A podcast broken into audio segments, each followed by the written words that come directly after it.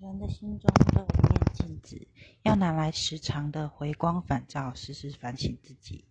不要只是看到别人的是是非非，要往自己里面看。自己生的是什么样子，不照镜子根本不知道自己长什么样子。但是有几个真正关照到自己的心里面呢？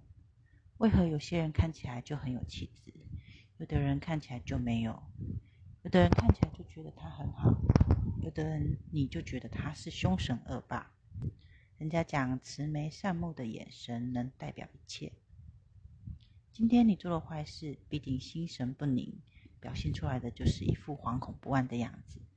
今天你充满爱心，眼神就像秋波一样的迷人，所以心是一切外在行为的来源。